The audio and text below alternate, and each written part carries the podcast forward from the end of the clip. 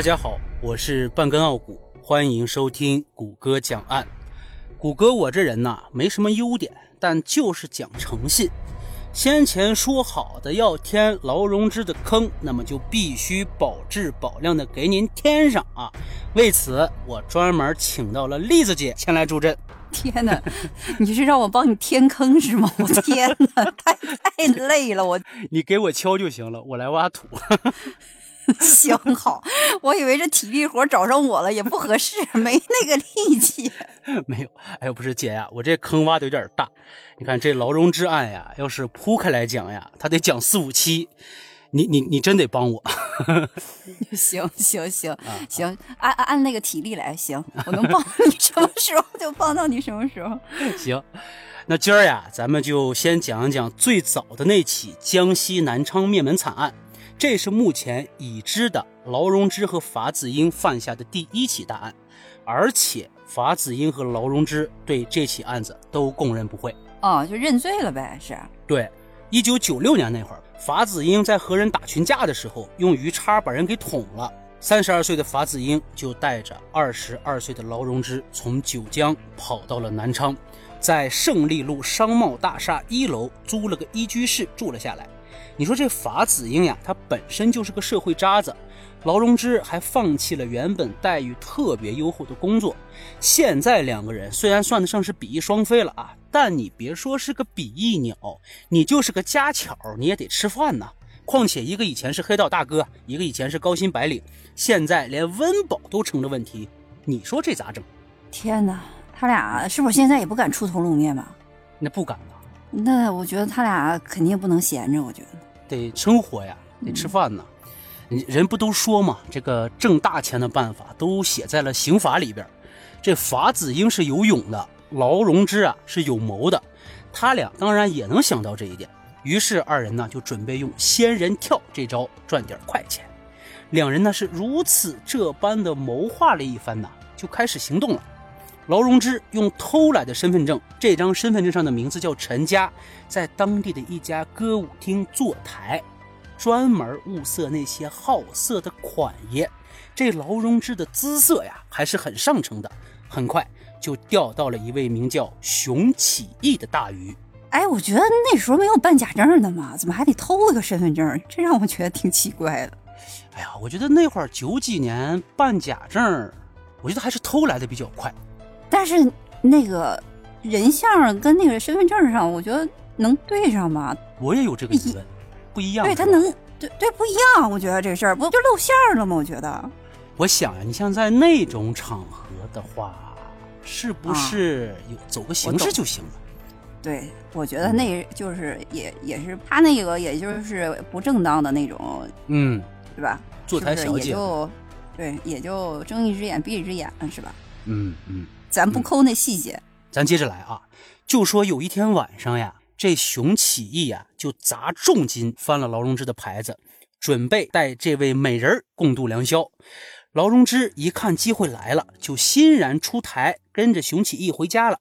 劳荣枝上车以后，在舞厅外边盯梢的法子英打了个车就跟上了，一直跟到了熊起义他们家。不过呀，两个人这是第一次作案，还是很小心的。劳荣枝带着任务进了家门，法子英就在熊家附近踩点儿。后来劳荣枝在供述中就提到，他们家装修的就跟宾馆一样，十分漂亮。在亲眼确定了熊起义是个有钱人之后，两个人就互相留了个联系方式，并且约定下次在劳荣枝的出租屋见面。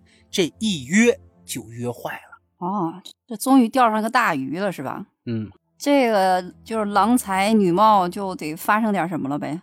这是以身换情报呀，我觉得这是。嗯，行，就是叫什么打入敌人内部了哈。啊，这真是到了内部了，这准备好了，这家伙真有钱，可以搞一把。那这个就开始行动了吧？我觉得他俩。当然了，老话说得好呀，什么叫来而不往非礼也？这熊起义啊，就欣然赴约了。他刚一进出租屋，身后的门啪的一下就关上了。与此同时，熊起义感觉脖子一凉，法子英的刀已经架到了他的脖子上。这熊起义反应也是快呀，咵反手就开始反抗。但法子英在这方面那是老油条了，经常打架嘛，况且手里还有刀，所以没过几招，这熊起义就被法子英给干趴下了。打赢了，咱就能谈条件了呗。法子英开口就要十万，熊奇义二话没说就答应了。行行行，给你十万，给你十万，但是你们俩得跟我去家里取，我这边没有。你说他是不是答应的太爽快了呀？这，哎呀，要不就是人傻钱多，要不然就是他可能心想你们俩也不敢跟我随便出去嘚瑟，你知道吗？对，可能还是有点小聪明，说你们跟我走，然后怎么怎么地，是吧？想寻求机会嘛，那不反抗了吗？但是我觉得他有点答应太爽快了，可能要犹豫一下吧。人家就差不多了，你这一口十万，咔就答应了，哎，有钱？对。他们是不是觉得这肯定是一条大鱼？要我都觉得他肯定不止十万。对，然后这法子英呀，就先把这个熊起义从头到脚撸了一遍，把什么金项链、金手链、钻戒，还有劳力士的手表全都给扒了下来。撸着撸着，法子英改主意了，他和熊起义说：“你别跟着我去你们家了，我能找着你们家，你把家门钥匙给我就行，我自己去取。”熊奇一听，坏了。我的妈，这不引狼入室了吗？这是。对呀，家里还有老婆孩子呢。然后呢，他乖乖就范了？没有。这于是呢，这熊七就开始呜哇乱叫，开始闹腾嘛。啊，这就这轮到谁这会儿也急了呀？法子英一看呐，哎呦呵，这是要出事儿呀！马上用绳子勒住了熊七的脖子，直到把熊七给勒死。法子英人家也不慌，把尸体直接拖到了卫生间，然后把尸体肢解之后。装进了自己常用的旅行袋里，然后用水把现场冲洗干净，就前往下一站了。就直接就给弄死了。这个，对呀，你看这身上也露了个遍，家也能找着，家门钥匙也能找着，没用了，完了。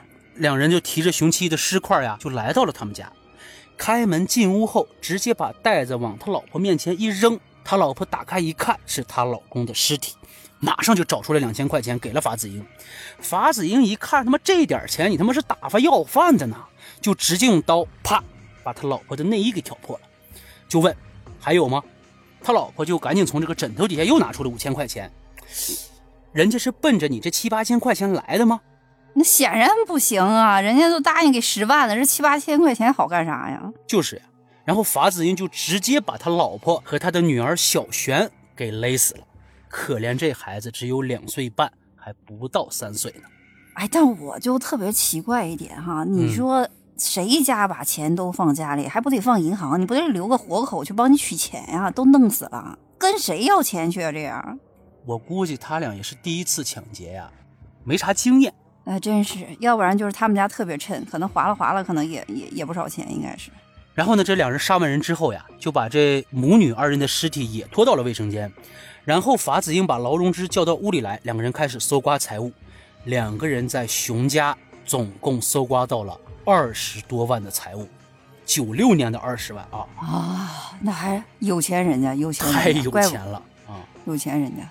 之后两个人出去吃了个大排档，又返回了熊家，并且在他们家睡了一晚上，说是想再找点值钱的东西。这个操作，我是受不了。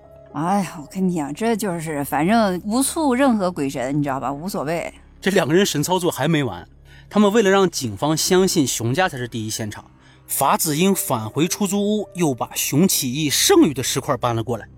第二天天还没亮，两人就准备跑路了。你猜劳荣枝说了个啥？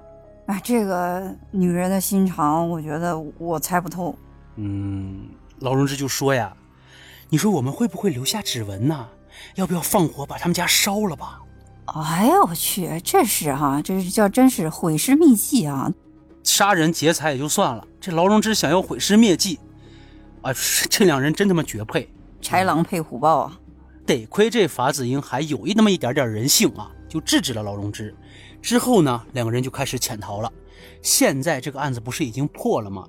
根据合肥市公安局西市分局一九九九年十月十八日出具的起诉意见记载，在南昌犯案后，法子英和劳荣枝曾经逃到了九江，把所得的赃物藏在了法子英的姐姐和母亲的住处。后来赃物全部被找回，并退回了受害人的家属。不是他俩费那么半天劲，你知道吧？他说那钱他也没花呗，还藏在那儿，那家属能不知道吗？我估计当时可能是现金没那么多。哦，我知道，那就是赃物比较多。南昌案发后呢，一九九六年八月十八号，南昌市公安局向全国各地公安机关以明传电报的形式发布了对劳荣枝和法子英的通缉令。以上就是劳荣枝南昌灭门案的全过程。哎呦天，我觉得他俩真是算作心狠手辣呀！反正是为了达到目的，就是不择手段，嗯，几条命烧栋楼我都愿意，就这这就这个程度啊。最主要还能在人家的那个杀人现场还能睡一觉，你知道吧？人说这心理素质也没谁了，你知道吗？这一操作开始我还不清楚，后来我在了解这个事情的时候，发现还有这么一个细节：他俩后来被称为魔鬼，真的是一点都不为过。是我跟你讲，真是就是什么叫杀人不眨眼，他俩可见一斑。接下来呢，这两人就辗转到了浙江温州，在这里又犯下一起大案。此案过程如何？且听下回分解。感谢收听谷歌讲案，期待您的 转评点赞，我们下期不见不散，不见不散。填坑填了一个，接着填下一个。好嘞。